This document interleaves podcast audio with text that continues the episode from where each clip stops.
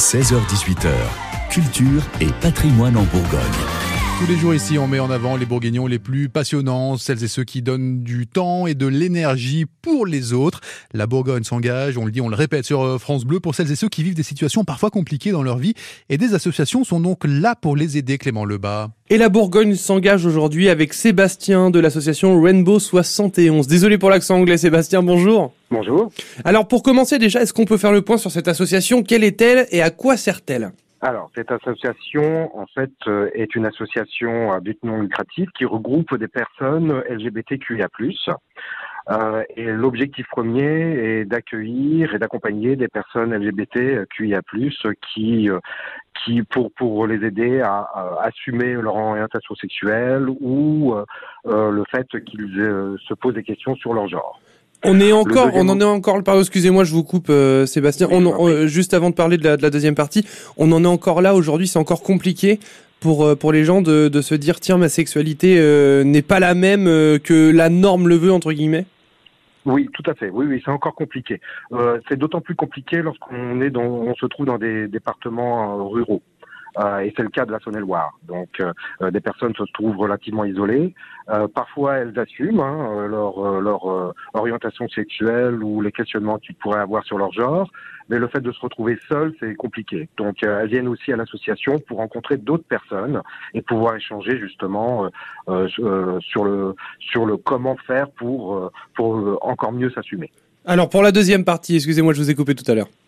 Oui, oui, je vous en prie. Alors, deuxième objectif, euh, qui est tout aussi important, c'est d'accompagner les familles euh, dans l'acceptation justement de l'orientation sexuelle de leurs proches ou euh, sur le questionnement de leur, euh, leur identité. ça, c'est extrêmement important. et puis, on a un troisième volet qui est la prévention, c'est-à-dire agir auprès des adolescents euh, concernant cette association et puis répondre aux questions des adolescents. Donc on, on, on intervient dans les dans les lycées euh, à la demande euh, soit des infirmières scolaires, soit des assistantes sociales, soit des principaux de collège. Et justement, on revient, je, je, voulais revenir sur euh, sur les familles, euh, Sébastien, avec vous. Est-ce que c'est plus simple aujourd'hui pour les familles d'accepter? Parce que on, on, entend beaucoup plus le discours, en tout cas euh, LGBTQI+, bien entendu, et qui qui est un discours important. Ça, c'est une certitude. Avec maintenant dix ans ça y est qu'enfin que, que le mariage homosexuel a été euh, accepté euh, logiquement en France. Est-ce que vous, ressentez chez les familles plus d'acceptation? Alors, euh, j'ai envie de vous dire oui et non. Ça, ça, reste quand même compliqué. Effectivement, il y a beaucoup plus de visibilité, hein, on le voit, que ce soit au niveau des médias, que ce soit dans les séries euh, euh, proposées aux adolescents et aux adultes. donc, on pourrait penser que c'est beaucoup plus facile.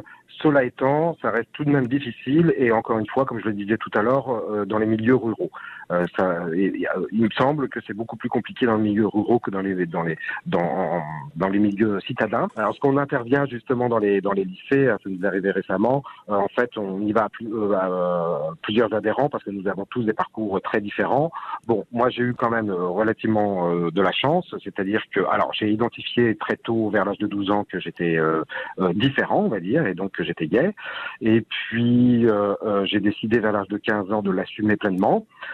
et puis ensuite, bah, vers l'âge de, de 16-17 ans, j'ai commencé à en parler à, à, à, des amis parce que je sentais le besoin de, de faire un coming externe, ce qui n'est pas une nécessité forcément hein, pour tout le monde.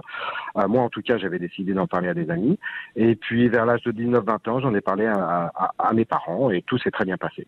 Euh, dès lors, euh, eh bien, je l'ai assumé pleinement, que ce soit dans le milieu professionnel, extra-professionnel, euh, lorsque j'étais étudiant.